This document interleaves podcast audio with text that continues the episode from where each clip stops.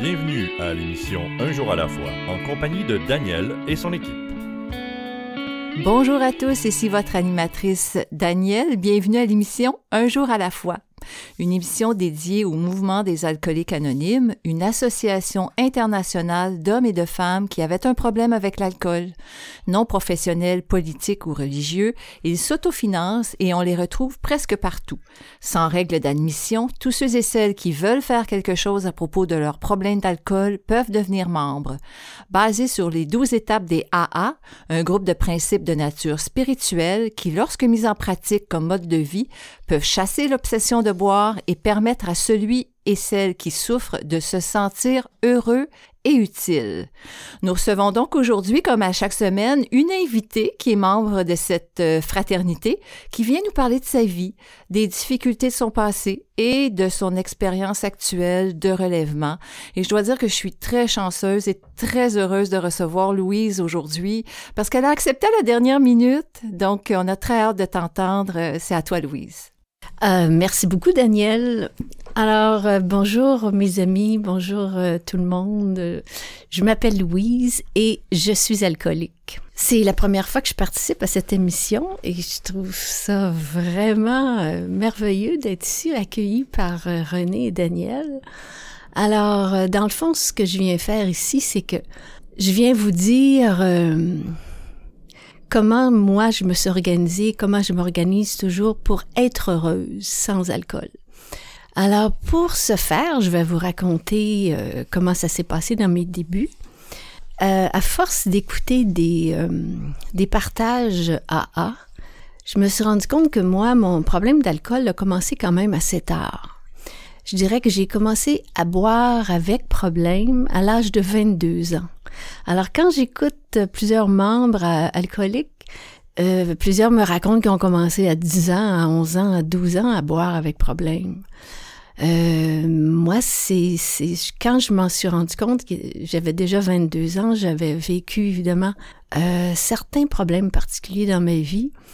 Et immédiatement, quand je me suis vue aller, j'ai su tout de suite au rythme où euh, je me suis mise à boire, parce que je me suis mise à boire tous les jours, j'ai tout de suite perçu que j'avais un problème d'alcool. Mais c'est entendu que je voulais surtout pas confronter cette chose-là. Vraiment, vous m'auriez dit à l'époque là qu'il fallait que j'arrête de boire. Pour moi, c'était quelque chose d'absolument impossible. Ça me servait, je vous dirais, de, de drive dans la vie. Ça me donnait euh, une espèce de bagou. En fait, c'est comme si dans ma vie, tranquillement, insidieusement, ça s'est organisé pour devenir euh, quelque chose euh, qui était impossible à éviter. Et même j'avais hâte, moi, de prendre mon premier verre dans la journée. Je dois dire, pour vous raconter mon parcours, bon, là, moi, ça vient de faire l'été dernier, ça fait 18 ans que j'avais arrêté de boire. Euh, par contre, j'ai connu AA avant et j'ai eu une rechute, moi, qui a duré huit ans et demi.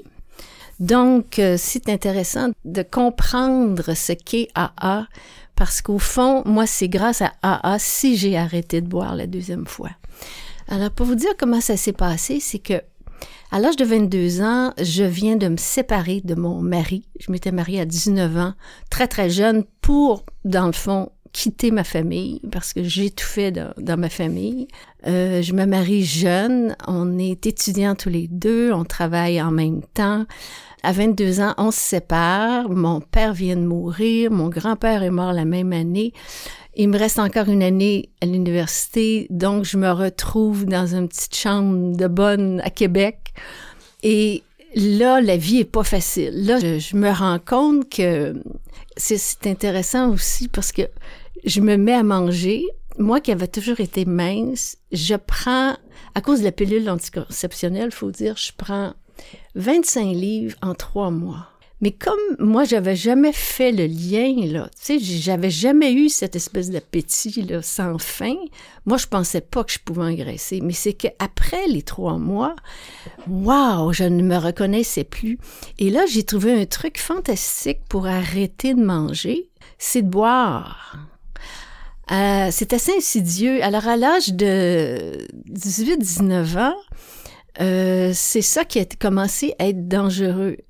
Mais vraiment, lorsque je me sépare, que je me retrouve seule, parce que moi, à l'époque, vivre seule, c'est presque impossible, c'est comme si l'alcool, dans le fond, remplissait un grand vide en moi. Ça, c'est une expression que j'ai entendue souvent, c'est que ça calmait une grosse angoisse que j'avais en moi.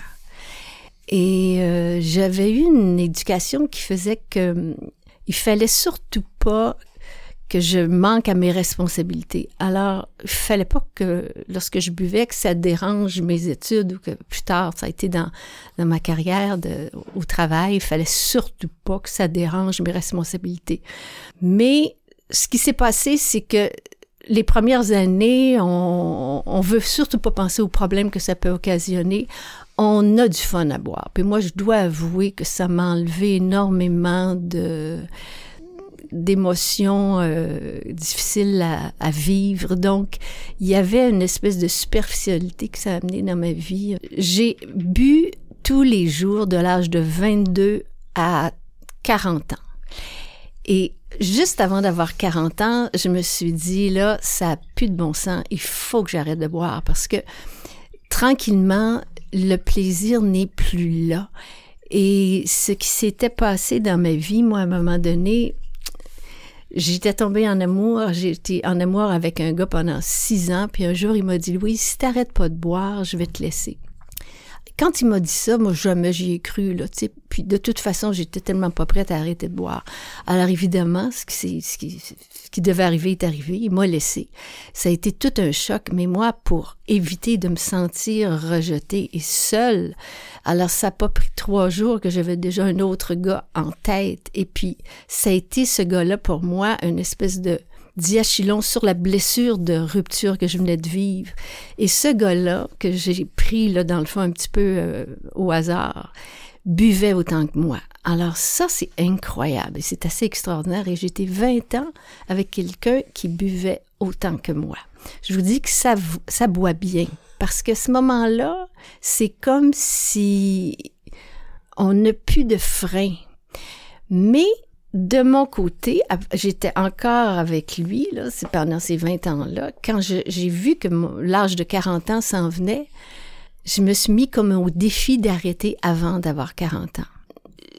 Le hasard a fait que que je me suis euh, ouverte à une personne pour la première fois de ma vie de mon problème d'alcool et ça a été mon médecin de famille. Alors j'avais comme 39 ans et 10 mois et dans une visite de routine, je dis à mon médecin, écoutez, je pense que j'ai un problème d'alcool. Là, il m'a vraiment bien accueilli là-dedans et il m'a dit, Louise, euh, je te remercie de m'en parler. Il dit, c'est certain qu'il y a quelque chose à faire. Si tu veux bien, il dit, j'avais appelé en haut. J'étais à la clinique 1851 rue Sherbrooke, puis la clinique du nouveau départ était au dernier étage de ce même immeuble. Alors il dit, je vais appeler le docteur Chiasson qui pourrait certainement te recevoir très bientôt. Et j'ai dit oui. Donc, je rencontre ce docteur Chiasson même dans la demi-heure qui a suivi. Il me reçoit pendant une heure. Il m'écoute. Et il me dit, Louise, tous les gens que tu as rencontrés dans la clinique, là, jusqu'à te rendre assise dans mon bureau, tous les gens qui travaillent, nous qui travaillons ici, on est tous des alcooliques. Et si tu veux on va te montrer comment être heureuse sans alcool. Alors, euh, j'ai dit oui.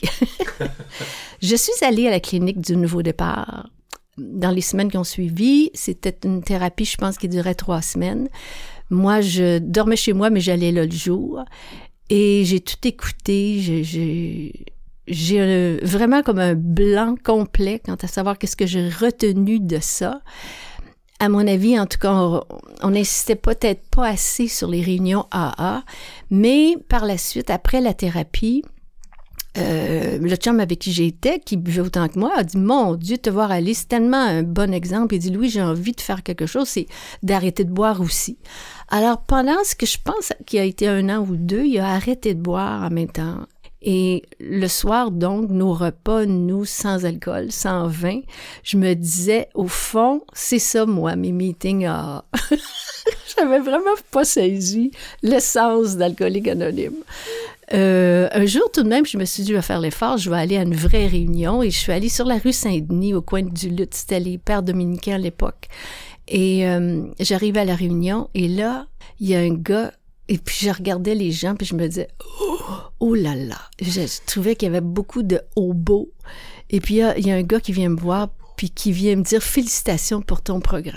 Moi à l'époque, je travaillais à la télévision. Alors là là, j'étais toute nouvelle dans ma dans ma sobriété là, dans mon abstinence et on me reconnaît puis on me dit bravo pour ton beau programme. Alors moi ce que ça a fait en moi là, ça a fait tout le monde va savoir que je suis alcoolique. Donc, je suis partie en courant. J'ai jamais écouté le, le, meeting et je je suis pas retournée chez AA. Et j'ai arrêté de boire pendant huit ans et demi comme ça, sur les freins, à m'organiser par moi-même, sans aucune spiritualité, pas besoin de vous dire. Donc, on dit souvent quand on, on a une obsession, là, je reviendrai tantôt sur le changement d'obsession. Je vous reviens à la minute. Oh, merci beaucoup, Louise. Tu as commencé ton partage en parlant euh, de la que tu allais nous expliquer comment tu es heureuse sans alcool. Et euh, non, je m'excuse, je l'ai pas. Excuse-moi. Coupe. Je suis comme déconcentrée. Merci beaucoup, Louise, de ton partage. Euh, j'adore t'écouter, j'adore t'entendre et tu as parlé d'un principe qui est très important, qui est notre, en fait, la douzième euh, tradition des alcooliques anonymes, c'est l'anonymat, qui est un principe euh, spirituel. Je vais vous lire la douzième tradition. L'anonymat est la base spirituelle de toutes nos traditions. Il nous rappelle sans cesse de placer les principes au-dessus des personnalités. Donc, on va faire une courte pause, Louise, puis on revient avec la suite de ton beau partage. Je me sentais seule, angoissée, agressive, et je m'apitoyais sur mon sort. Je voulais juste mourir. C'est pourquoi je continuais à boire. Personne n'aurait pu vivre un tel cauchemar. Puis j'ai assisté pour la première fois à une réunion des AA. À mesure qu'elle se racontait, j'ai découvert que toutes ces personnes avaient connu le même enfer. Je n'étais donc pas la seule. Elles m'ont aidé à cesser de boire et m'ont redonné le goût de vivre. Les alcooliques anonymes, ça fonctionne. Cherchez-nous dans l'annuaire téléphonique, dans votre journal ou sur aa.org. Vous écoutez l'émission Un jour à la fois en compagnie de Daniel et son équipe. Nous sommes de retour à l'émission Un jour à la fois. Voici maintenant un court texte inspiré de la littérature AA, aujourd'hui qui nous vient des réflexions de Bill. Nous ne racontons pas les expériences intimes d'une autre personne à moins d'être certain qu'elle y consentirait. Il est préférable, croyons-nous, de nous en tenir généralement au récit de nos propres vies. Chacun, en analysant ses actions ou en se moquant de lui-même, peut influencer favorablement les autres, mais critiquer une tierce personne ou se moquer d'elle produit souvent l'effet contraire. Alors, je vous rappelle qu'on est avec Louise aujourd'hui qui a accepté à la dernière minute, je dois euh, le mentionner, de, de venir nous raconter son histoire. Et juste avant la pause, Louise, il était question de l'obsession. Euh, merci Daniel. Alors euh, l'obsession quand on quand on boit, c'est ça peut prendre une place immense dans notre vie. Euh, moi, quand j'ai commencé à l'âge de 22 ans à boire tous les jours, là, c'est c'est comme si t'as hâte de prendre ton premier verre. C'est pas vous dire que toute la journée, donc ça vous travaille dans l'esprit, ce qui est pas nécessairement reposant. Euh, c'est ce qui fait que j'ai voulu, avant d'avoir 40 ans, je me suis mis le beau défi d'arrêter. Euh, donc, une fois que j'ai suivi cette thérapie-là et que je ne suis, je n'ai pas adhéré au mouvement des AA parce que j'ai eu trop peur que, que tout le monde l'apprenne, que je suis alcoolique. Et puis, euh, comme j'étais à ce moment-là une figure publique, je me suis dit, mais j'ai trop honte. Ça, ce sentiment de la honte, c'est quelque chose qui est tellement difficile à vivre. Et j'ai arrêté de boire sans programme, donc je n'ai pas euh, compris que les AA, c'est une façon de vivre qu'on nous enseigne dans les AA. J'ai pas compris qu'il y avait des étapes, j'ai pas compris que Aujourd'hui, si je vous disais, toutes ces années-là sont derrière moi, là, mais aujourd'hui, 80% de mes amis sont membres des, des alcooliques anonymes, tu sais, c'est, et puis ce qui est le plus drôle, c'est que avec les années, dans les dans les, les, différentes réunions où je suis allée, qui j'ai reconnu, c'était tout du monde qui buvait dans mon temps, là, qui buvait avec moi aussi, tu sais. C'était très le fun de reconnaître plein de membres de mes anciennes gangs qui, ces gens-là qui décidaient aussi de se choisir et d'être heureux dans la vie sans béquille. Donc, euh, pendant huit ans et demi, moi, euh, je ne bois pas, mais quand on souffre d'une obsession et qu'on n'a plus cette obsession comme soupape, on en prend une autre. Il y en a une autre qui surgit. Puis moi, je suis devenue workaholic. Et puis ça y allait par là. Mais c'est tombé dans le fond dans une espèce d'activisme qui fait que on n'a plus le temps de ressentir ce qu'on a en dedans. C'est parce qu'on veut pas aller toucher à ce qu'il y a en dedans. C'est que ce qui est en dedans, c'est trop souffrant pour qu'on veuille euh, travailler ça puis le regarder puis donc on se défonce on se défonce soit dans l'alcool on se défonce dans le travail il y a mille et une différentes dépendances et ça devient toujours très obsessionnel. Au bout de huit ans et demi euh, je, je, ce qui s'est passé, c'est que j'étais toujours avec ce chum qui, lui, après euh, seulement deux ans, avait recommencé à boire. Et on est en vacances, on est sur le bord de la mer et je le vois prendre euh, sur une table au soleil, je le vois prendre un verre de rosé.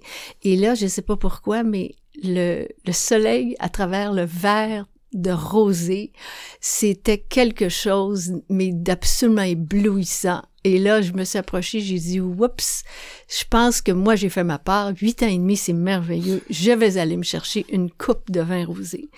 Alors, c'est ce que j'ai fait. Ce jour-là, ce soir-là, j'en ai bu deux. Le lendemain, trois. Et après ces vacances-là, de retour euh, chez moi, ça a pas pris deux semaines que je buvais au même rythme qu'auparavant. Et là, par exemple, ça boit mal. Alors, j'ai été pendant quatre ans j'ai vécu des montagnes russes. Euh, quand je buvais, je me sentais coupable, je savais qu'il fallait que j'arrête. Quand j'arrêtais, j'avais soif, j'avais soif, j'avais soif, je savais pas comment arrêter de boire. Et tout à coup, au bout de ces quatre années-là, m'est venu un souvenir. Moi, à un moment donné, pendant euh, mon temps de consommation, euh, une voisine m'avait téléphoné et m'avait dit écoute Louise j'aimerais ça que tu viennes demain euh, demain midi m'entendre parce que je partage dans un meeting à moi je, je, savais pas trop c'était quoi meeting à et elle me dit euh, c'est juste de toute façon en face de Radio Canada euh, ça dure pas longtemps viens donc viens donc ça me ferait j'ai vraiment besoin que tu viennes moi, je suis un peu intimidée parce que je me dis, si je me présente dans une réunion à A, tout le monde va penser que je suis alcoolique. Alors, je rentre dans cette réunion-là, qui est en face de Radio-Canada, c'était l'église Pierre, Pierre, Pierre-Paul Apôtre, là, je sais pas trop. Et euh, je connais la moitié de la salle. C'est l'été. Et elle partage. Et je l'écoute, cette fille qui est capable de parler d'elle pendant 40 minutes, qui nous parle de ses émotions, qui nous parle de son parcours, mais moi je suis clouée sur ma chaise et je n'en reviens pas. Je me, je la regarde aller puis je me dis mais comment est-ce qu'elle peut se connaître comme ça?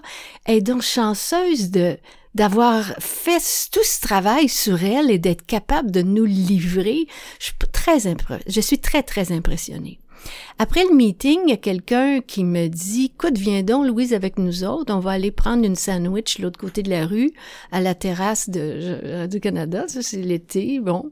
Alors, on est quelques-uns dehors, puis euh, dans le mini-groupe, il y a peut-être cinq, six personnes, il y en a une, on s'est reconnu, on, était de Québec toutes les deux, on avait été dans la même gang de ski alpin quand on était petites au lac Beauport. On était toutes contentes de se revoir tant d'années après.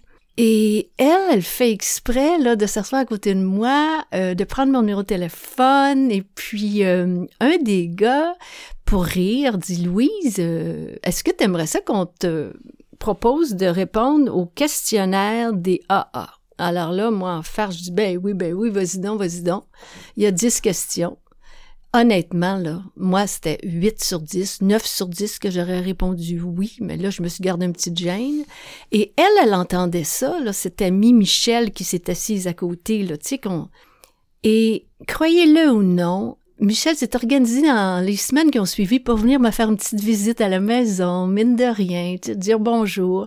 Et elle m'a parlé d'elle comme elle. Et moi, là, je la regardais, puis je voyais ses yeux qui étaient brillants, là, qui étaient.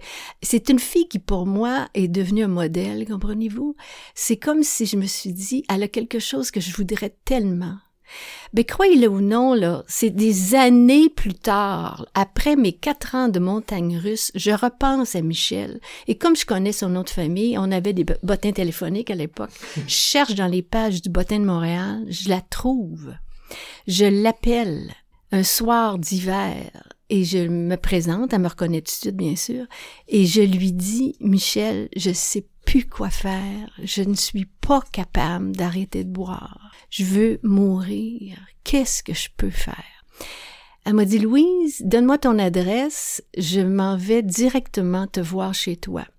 En pleine tempête, à traverser vraiment l'île pour venir me rencontrer, elle m'a prise dans ses bras et on est sorti dehors, on a marché dans la tempête pendant une demi-heure, puis en revenant, m'a dit, Louise, demain midi, viens me rejoindre à la maison Jean Lapointe, on va faire un meeting ensemble. Ben, c'est ça le début de ma belle histoire, il y a 18 ans. Et elle, ce qu'elle a fait, Michel, elle a fait ce que tout bon alcoolique responsable fait maintenant. Quand quelqu'un en quête d'aide, demande de l'aide. Moi, là, le, le jour où j'ai été capable de l'appeler et de lui dire j'ai besoin d'aide, c'est là, moi, que c'est, c'est, c'est, cette force-là que ça m'a donné une telle force. J'ai fait le premier pas. J'ai été en quête d'aide. Et ça, ça demande évidemment une humilité profonde. On n'est pas fier de pas être capable d'arrêter de boire. J'avais essayé combien de fois par moi-même, ça marchait pas. Alors, j'ai commencé à faire des meetings à Jean Lapointe. J'ai commencé à écouter les membres partager. Et ça a pris beaucoup de temps, moi, à comprendre tout le concept de Dieu. J'avais, euh, moi, ma génération, c'est comme si, pour moi, quand on parle de spiritualité, je mêlais ça avec la religion. Et comme j'avais fermé à la porte, moi, j'avais fermé la porte à la religion quand j'avais 15 ans, 16 ans, euh, il n'était pas question que je la réouvre. Alors, euh, Michel m'avait présenté à une de ses grandes amies qui faisait beaucoup de meetings à Jean Lapointe à cette époque-là, qui s'appelle Daniel. Et chaque fois que Daniel me voyait, me demandait comment ça allait. Mais moi, comment j'étais construite à l'époque, c'est qu'il fallait toujours que je réponde que ça aille bien. Voyons donc. Oui, ça va très bien, ça va très bien. Sauf qu'un jour, au bout d'un an, là, ça allait pas bien. Moi, je faisais du meeting régulièrement, mais ça allait pas mieux dans ma vie. Et ce jour-là, Daniel me demande comment ça va, Louise? Et là, j'ose lui dire que ça va vraiment pas. Et savez-vous ce qu'elle m'a dit ce jour-là? Elle dit, Louise, moi, quand ça va pas, puis que pourtant j'ai tenté tout ce qui est à mon pouvoir pour que ça aille mieux, puis que ça fonctionne pas, elle dit, sais-tu qu'est-ce que je fais? J'ai dit non, mais j'aimerais ça le savoir. Elle dit, dans ce temps-là, je confie. Je confie à ma puissance supérieure, puis tu vas voir tranquillement, plus tu vas le faire, plus les choses vont se placer d'elles-mêmes dans ta vie. Quand elle m'a dit ça, je me suis dit, mais pauvre fille, pourtant ça paraissait pas. Je peux vous dire à quelle fois j'étais déconnectée, moi, de tout ce qui est en remettre, en avoir confiance dans la vie, dans le, en Dieu, comprenez-vous? Mais j'ai pas jugé. Je me suis permise de laisser essayer. J'ai, bien sûr que j'ai pas pratiqué ce qu'elle me disait de faire tout de suite. Ça m'a pris encore du temps.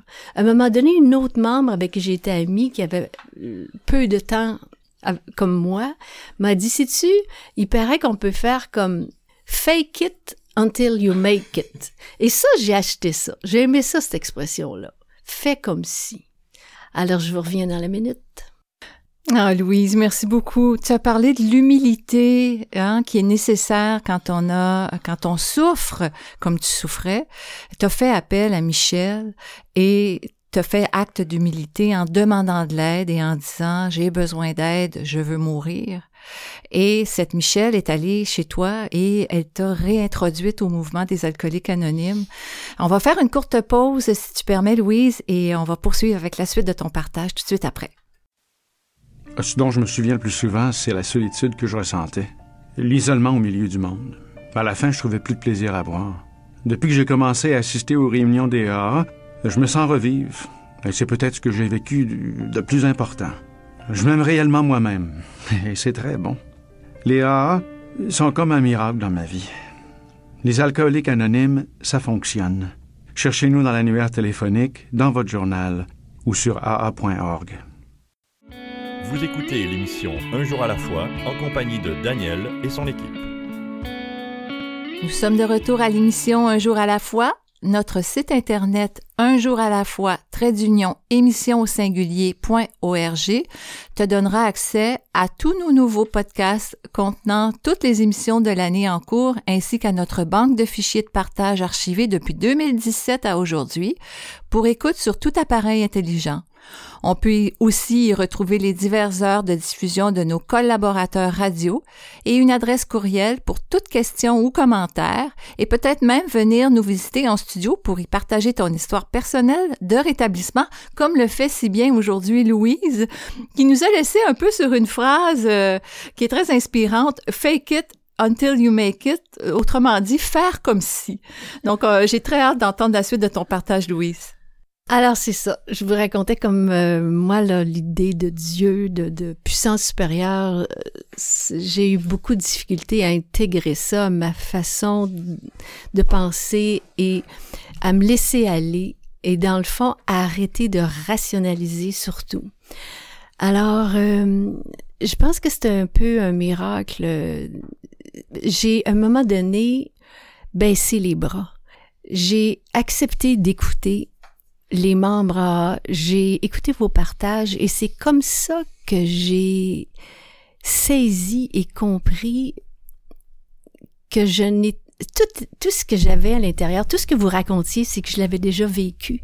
À chaque fois que j'écoutais les autres parler euh, et expliquer comment ils s'en étaient sortis, ça a été pour moi une révélation. C'est que vous m'avez donné les mots à mettre sur mes émotions. Euh, je me souviendrai toujours, euh, donc, à mes débuts, c'est cette Danielle qui, euh, que je voyais très régulièrement à Jean Lapointe, qui est devenue tranquillement ma marraine.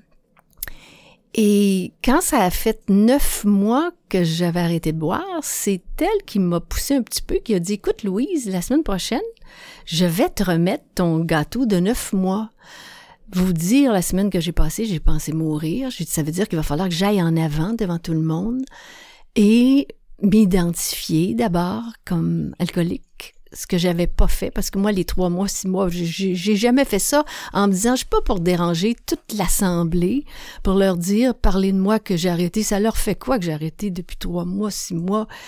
Mais elle a dit c'est très important pour tout le monde, pour le nouveau qui est assis dans la salle. C'est important qu'on témoigne devant les autres, qu'on est content d'avoir tant de mois euh, sobres. Alors je me présente en avant, puis c'est Daniel qui me remet euh, mon gâteau, qui dans le fond c'est symbolique. Elle me remet un livre qu'on donne, euh, qu'on donne à quelqu'un dans la salle qui en fait la demande. Et quand ça a été à mon tour de parler, il n'y a aucun mot qui pouvait euh, sortir de ma bouche. J'étais complètement incapable de dire un mot, sinon que j'étais reconnaissante d'être là parmi eux et que je, je me sentais faisant partie du groupe. Moi, je crois euh, sincèrement que la plus grande souffrance humaine, c'est quand on se sent séparé du grand tout. Le grand tout étant la vie, étant on fait pas partie de cet univers. Et quand on se sent comme ça, on s'isole de plus en plus, on perd l'estime de soi. Et c'est ça la grande souffrance. Je me dis, si on, était capable de, de faire saisir à tous les jeunes, on sait qu'il y a énormément de suicides chez les, les jeunes au Québec quand on souffre autant, si on pouvait leur faire saisir que c'est temporaire. Quand ça va mal, c'est temporaire. Quand ça va bien, c'est temporaire. Et c'est ça la vie, c'est le plus et le moins, c'est le jour et la nuit, c'est la joie et la tristesse.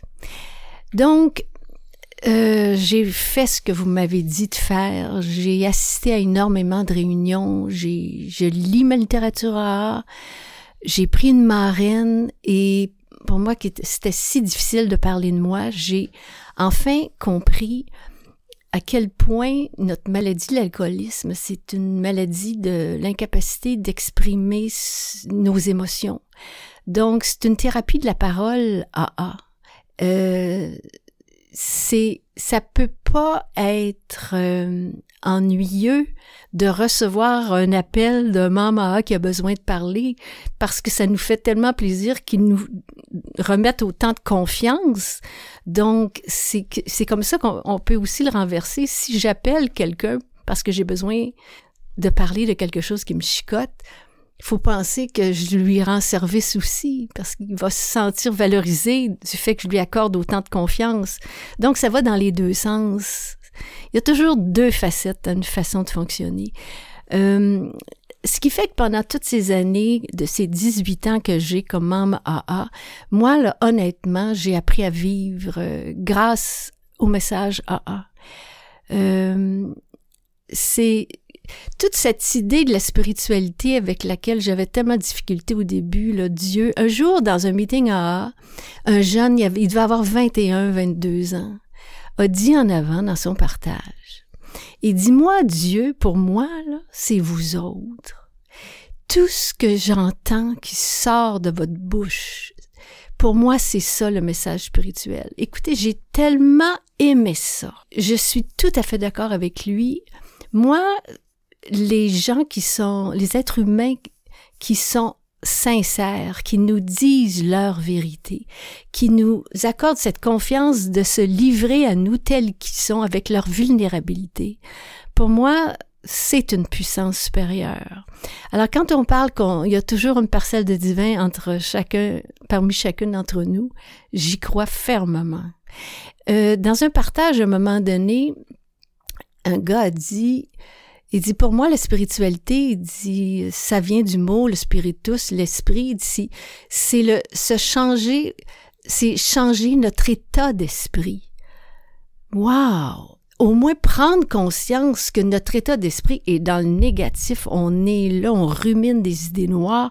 On est en train de vraiment de plonger dans quelque chose qui peut devenir la dépression quelqu'un a déjà dit que la dépression, dans le fond, c'était des gens qui étaient incapables de communiquer à l'autre leur souffrance. Alors la dépression devient un refuge.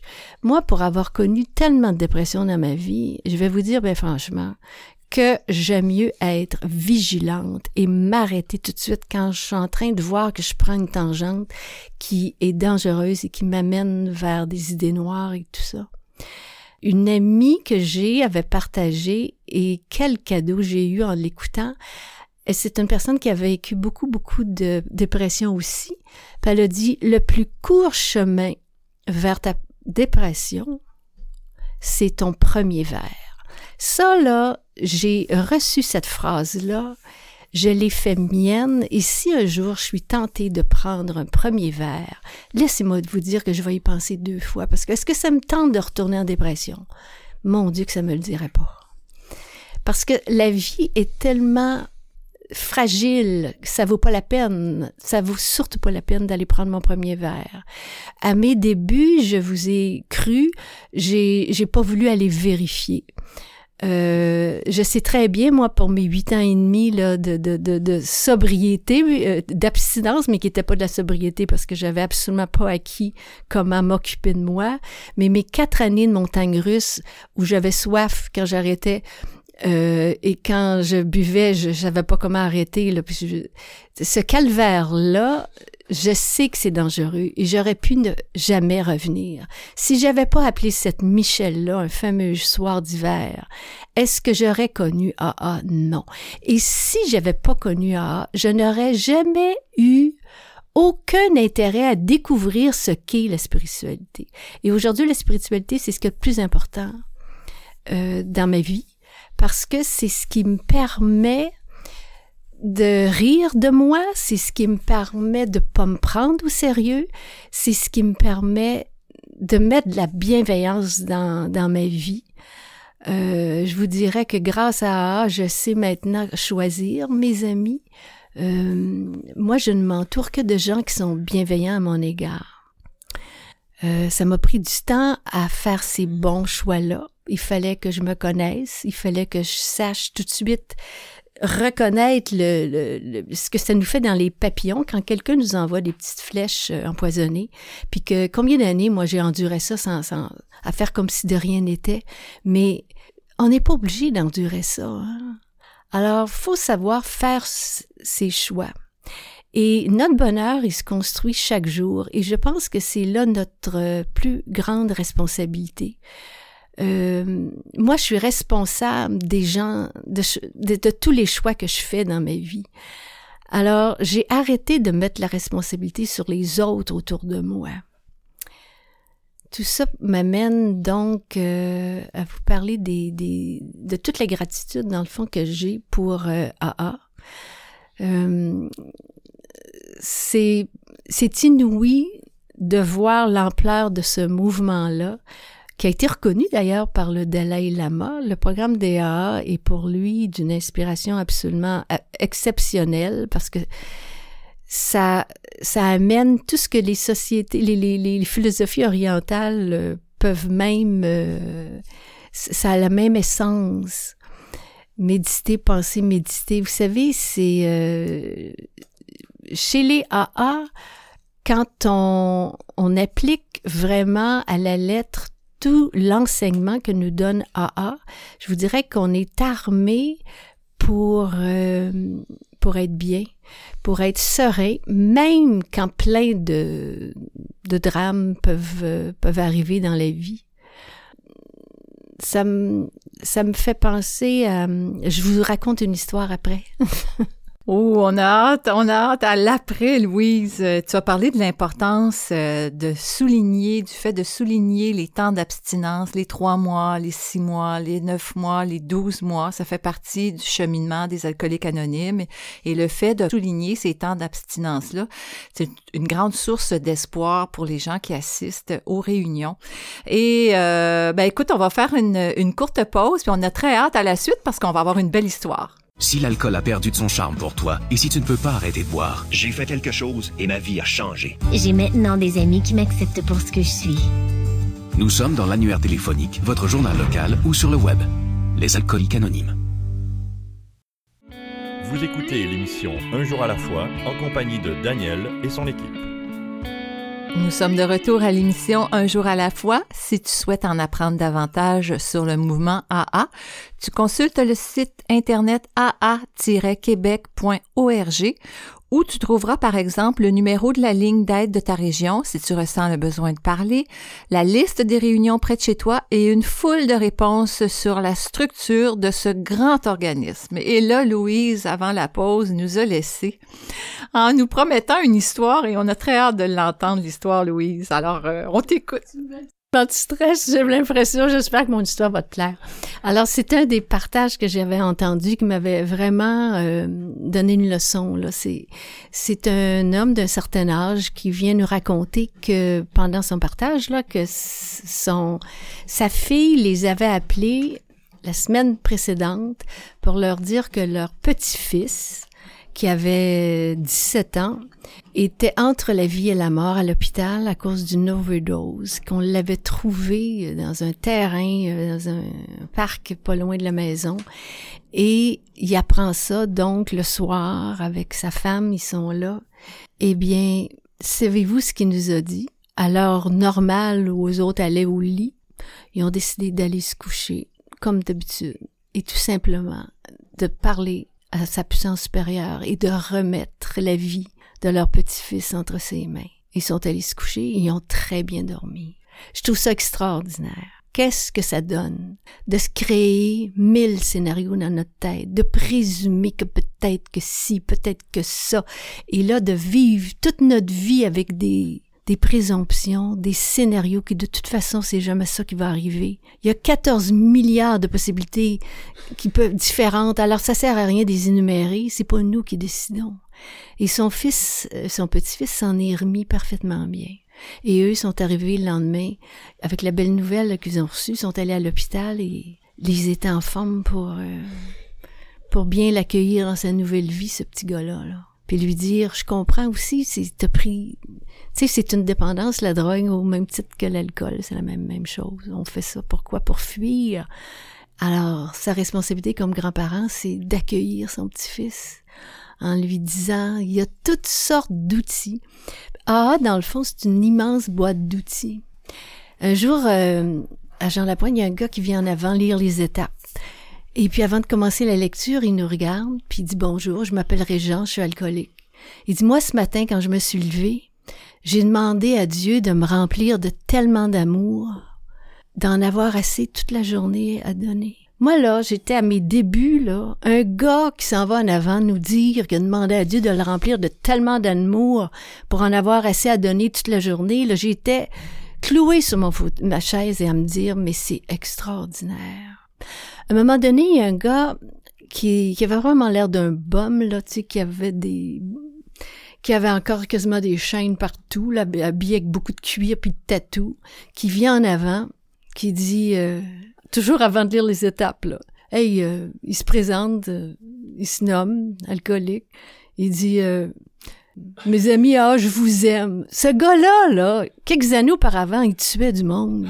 Là, là, c'était sûrement un ex-Hells Angels. Je vous aime. Moi, là, j'étais sidérée, comprenez-vous? C'est magnifique. C'est magnifique.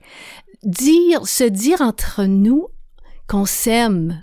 Cet amour inconditionnel, moi, je, je, je l'avais pas naturel, là. Tu sais, je veux dire, on, on était gênés de dire à nos parents qu'on s'aimait. Tu sais, c'est quelque chose, là. C'est toute une autre génération, hein. Ah, c'est ça, c'est, c'est, euh, on baigne dans une espèce de sincérité de, on se dit les vraies choses, on se parle tel qu'on est, on est capable de se montrer notre vulnérabilité. Mais c'est long des fois d'être complètement dégagé, d'être léger dans la vie. Moi, j'ai eu pendant des années une espèce de fond de tristesse qui était là, dont je n'étais pas capable de me départir. Et un jour, j'avais lu un livre d'une femme qui, euh, elle avait, tout à coup, on lui avait diagnostiqué une énorme maladie euh, chronique. Et du jour au lendemain, elle s'est mise à l'écriture automatique, puis elle nous explique comment faire. Alors, c'est extrêmement simple. Ce matin-là, je me lève et c'est comme d'habitude, toujours dans le fond de l'estomac, une espèce de boule qui me que je je je veux pas ressentir, je veux pas aller là. Alors moi je suis un petit peu toujours hyperactive.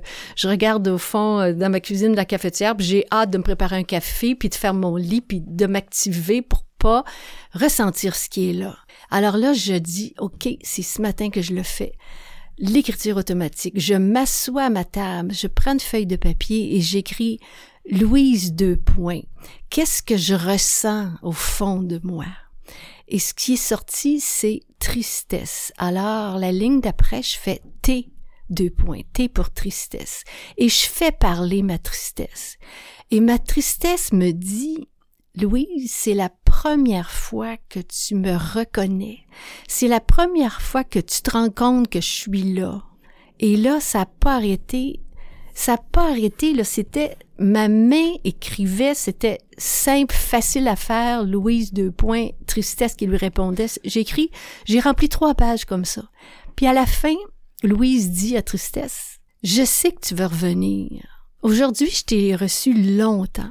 La prochaine fois que tu vas venir, je vais tout de suite t'ouvrir la porte. Mais je te demande de rester moins longtemps.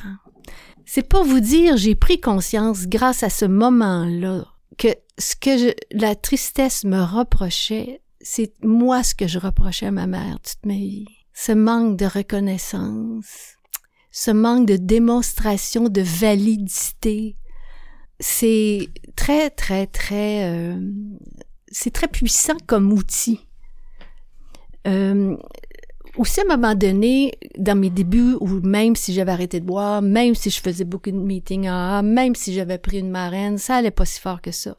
Une de mes amies m'a dit, écoute, appelle un tel, c'est un membre que je connaissais, puis elle dit, tu te, souviens à Québec, vous preniez un coup ensemble au Chanteauteuil? Mon Dieu, je me souvenais pas avait pris un coup avec lui. Mais je l'appelle parce que lui est très impliqué dans AA, etc. Il m'écoute. Puis il dit, Louise, sais-tu, je te conseille vraiment de faire la fin de semaine qui s'appelle Programme d'aide à la famille à la maison Jean Lapointe. C'est des fins de semaine, il y en a deux par mois. On arrive là, c'est toute la journée du samedi, du dimanche. Bon, on revient chez soi le soir, là. Et c'est sur les gens qui soient parents d'alcooliques, enfants d'alcooliques ou conjoints d'alcooliques. Moi, quand j'ai fait le programme d'aide à la famille, que je m'amuse à appeler le PAF, c'est euh, quand je vivais encore avec mon chum qui, lui, continue à boire. Et je me suis rendu compte que j'étais codépendante. J'étais pas juste alcoolique, j'étais aussi codépendante. Ça, là, c'est dur sur les épaules. Parce que là, j'avais l'impression d'avoir tous les défauts du monde. Mais c'est tellement important de comprendre qu'on peut pas changer l'autre. Que dans un des slogans de Alanon, parce que dans le fond, être codépendant, pour ceux qui sont codépendants, le, le mouvement, c'est Alanon. J'ai fait quelques meetings à l'annon et le premier que j'ai fait, je m'assois et je vois sur le mur, il y a des slogans qui sont accrochés, des petites pancartes. Il y en a un qui dit « Ça commence par moi ». Je me suis effondrée en larmes parce que moi, j'ai compris pour la première fois de ma vie que j'avais le droit de m'occuper de moi. Je sais pas si, toutes les femmes sont comme ça, mais on nous a éduqués à s'occuper des autres. Parce que s'occuper de soi, c'était égoïste. Hein? On savait pas trop comment euh, dealer avec ça. Et moi, le, le conjoint qui buvait, j'étais sûre que je pouvais l'aider à arrêter de boire, alors que ça me regardait pas du tout. Moi, je, je pensais même que c'était, dans le fond, ma mauvaise influence qui faisait qu'il buvait. C'est quelque chose, là. Et j'ai compris l'étape de AA, on se dit impuissant devant l'alcool. Ben, à l'annonce, c'est je suis impuissant devant les autres. Wow! Alors, vivre et laisser vivre. Laisse les autres se tromper si te demandent pas comment s'en sortir. T'as pas à dire à l'autre comment vivre. Ça peut pas les aider, ça les fait juste, dans le fond, reculer. Et euh, donc, c'est juste pour vous donner une idée à quel point il existe tellement d'outils qui sont là, disponibles à notre disposition. Quand on pense qu'à Montréal, il y a 500 meetings par semaine, quand ça va reprendre, c'est juste une question de temps, on le sait c'est quand même extraordinaire. Puis qu'est-ce qu'on a fait pendant la COVID? Ben, c'est fabuleux, là. Je ne sais pas combien de meetings qu'on peut faire par téléphone tous les matins à 8 heures, tous les jours de la semaine, qu'on peut faire par Zoom. Alors, qui n'a pas un téléphone même à la maison de nos jours? Puis, par téléphone, c'est plusieurs fois par jour. Alors, vraiment, c'est le mouvement des alcooliques anonymes est extrêmement bien organisé. Puis ces outils-là, je vous le dis, là, c'est pour la vie. Moi, c'est grâce à j'ai une gratitude immense à vous donner. De la gratitude, on en a. En tout cas, moi, j'en ai beaucoup aujourd'hui, euh, Louise, de t'entendre, de te recevoir, de voir. Tu nous as parlé de, de, la boîte à outils des alcooliques anonymes, et c'est vraiment ça. Pour ceux qui nous écoutent et qui sont moins familiers avec euh, Alcooliques anonymes, sachez qu'il y a, c'est un mode de vie basé sur 12 étapes. Et je pense que Louise, en parlant des outils, parlait entre autres des 12 étapes. Tu as aussi mentionné quelque chose d'important. Tu as mentionné Alanon qui est un groupe d'entraide pour euh, les familles, les personnes qui vivent avec un alcoolique ou un proche alcoolique. Donc, c'est une autre ressource et c'est une autre boîte à outils qui nous est, euh, qui est disponible pour nous quand on a besoin d'aide. Donc, je tiens à remercier tous les participants de l'émission, l'invité Louise, les auditeurs, l'équipe, les, les collaborateurs, pardon, les radiodiffuseurs, et René, René qui, euh, oui, peut-être que vous vous demandez où est passé René, votre animateur habituel, mais il est à côté de moi, René, il fait la technique. Heureusement qu'il est là parce que je serais bien embêtée.